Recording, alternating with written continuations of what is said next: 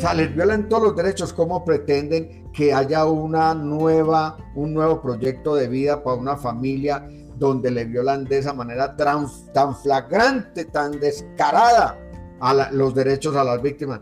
Una familia que perdió 50 años de trabajo la perdió en 5 minutos por culpa del Estado, porque eso no fue por culpa de los paras, por culpa de no. Ellos son, la parte visible, pero, pero el culpable aquí es el Estado por la falta de presencia en, en las zonas de conflicto.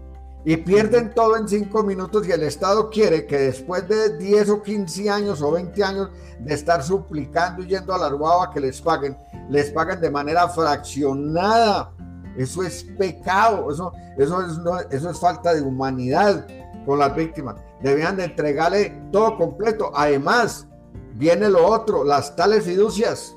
Eso es otro cuento violatorio porque violan los derechos de los niños que están por encima de cualquier derecho. Pero los señores de la unidad de víctimas, el principio de la buena fe, lo violan y para la, la unidad de víctimas, todas las víctimas son delincuentes, son bandidos. Todos son bandidos.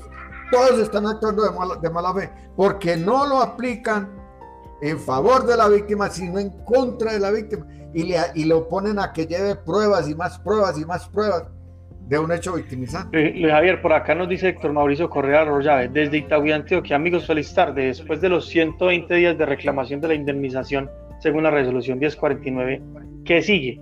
¿O con esta pandemia los términos se suspenden?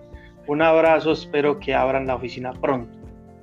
A ver, gracias por esa pregunta tan importante. Gracias por, su, por, estar conectado con nosotros. Mi estimado Mauricio, después de que se cumplen los 120 días que dicen ellos que son hábiles, o sea, eso se va como a 180 días que yo no me explico de dónde violan el Código de Procedimiento Administrativo de esa manera tan descarada que se demoran 180 días para responder un derecho de petición. Pero bueno, después de los 120 días hábiles, 180 días hábiles, se supone que deben emitir un acto administrativo donde le dicen a la víctima sí o no le vamos a pagar. Y que debían de pagarle en un término de tiempo prudencial. O sea, las normas en Colombia hablan de que son máximo para pagar una indemnización 18 meses. Aquí se llevan años y años y años. ¿Cierto? Se supone que deberían pagarle porque ya lo aceptaron, ya hay un acto administrativo, hay una resolución que dice si en, ocasiones dicen fechas. En ocasiones dicen fechas. Bueno, pero más sin embargo, con fechas y todo, mi estimado Mauricio, la unidad de víctimas viola esas fechas que ellos mismos ponen.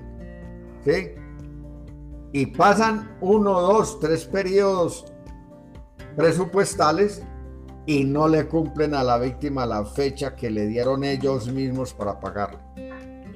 Se debería que con ese acto administrativo le pagaran, pero no, lo que dicen es que lo someten a una, a una fila, de acuerdo a la ley 1449, porque no tiene las causales de la, perdón, de la resolución 1049, no tiene las causales, o sea, no cumple los requisitos para indemnizarlo de manera prioritaria. O sea que espérese hasta que San Juan agache el dedo o entablar unas acciones administrativas diferentes en contra de la, de la unidad de víctimas para que le reconozcan los derechos insofactos.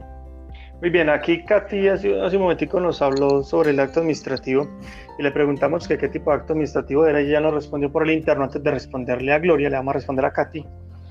Katy dice que el acto administrativo que a ella le llegó es donde le reconocen eh, como positiva, es decir, le dicen que sí tiene derecho a la indemnización. Entonces la pregunta era, ¿qué sigue después del acto administrativo? Después del acto administrativo lo que se supone que sigue, ¿sí?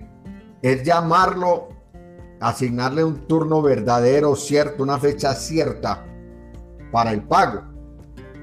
Eso sería lo que se debería hacer, eso, e, eso es lo que debe de suceder. Pero vuelvo y repito, la unidad de víctimas no lo hace, porque ellos hacen lo que les da la gana. Héctor Mauricio dice, si, si me llega la indemnización y no me contactan, ¿cómo averiguo yo por ese pago? Ya que si se devuelve prácticamente se pierde. Esa, esa es otra, otra perlita. Esa es otra perlita. Hombre, yo en, en, una administración pasada, en la de Paula Gaviria, de nefasta para las víctimas, porque es que ninguno de esos que han estado ahí han servido para nada, incluyendo la actual.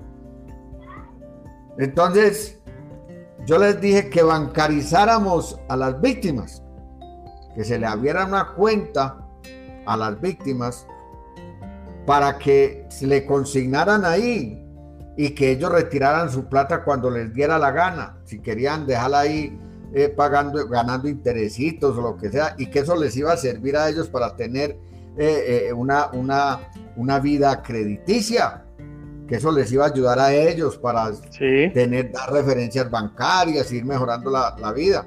Pero dijeron que era imposible y era porque es que hay un negocio grande, ¿cierto? Cuando cuando los, las empresas bancarias, cuando los bancos reciben esos, esos pocos miles de millones de pesos y los guardan, eso produce intereses.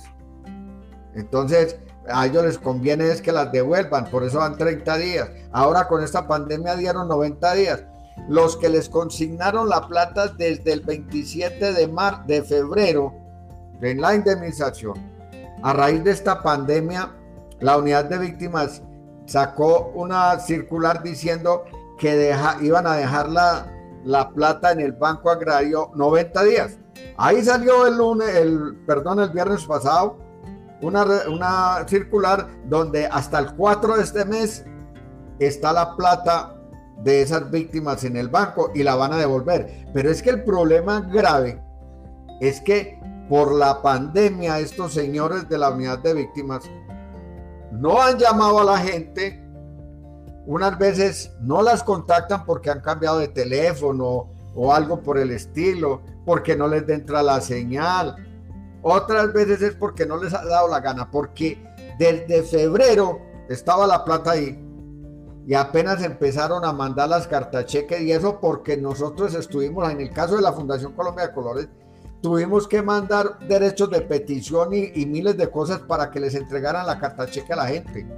Tenemos una pregunta de Sandra Milena Bernal Almeida. Hola, buenas tardes. Una pregunta. Cuando, cuando somos desplazados de dos partes, ¿les pagan una misma o una individual? Eso es individual, porque son dos hechos diferentes, en dos fechas diferentes y, y situaciones totalmente diferentes. Entonces, me las pagan individual. Ahora, dice la norma que las reparaciones, lo máximo que dan por vía administrativa son 40 salarios mínimos. ¿sí? Entonces, que, que, si ya superó los 40 salarios mínimos, pues no le dan sino una sola indemnización. Cosa que, que tampoco es verdad. Porque nosotros tenemos evidencia de personas que le han pagado, por ejemplo, una víctima de homicidio y después, claro que con el actuar de, de, de la, de la de la fundación, pues, con el actuar nuestro, no lo debiéramos de decir, pero es con el actuar nuestro, que hemos peleado y peleado y han tenido que pagar también el desplazamiento. Nosotros tenemos muchas evidencias de eso. Luis Javier, nosotros no podemos hablar por el trabajo de los demás, nosotros hablamos solamente por el trabajo que nosotros hacemos y pues con base en eso es lo que decimos. Bueno, Luis Javier, llegamos al final de nuestro programa. Despidámonos entonces. Muchas gracias a todos por conectarse. Bendiciones dentro de ocho días, mediante. Nos vemos a las cuatro de la tarde. Muchas gracias a todos por conectarse. Bendiciones. Hasta pronto.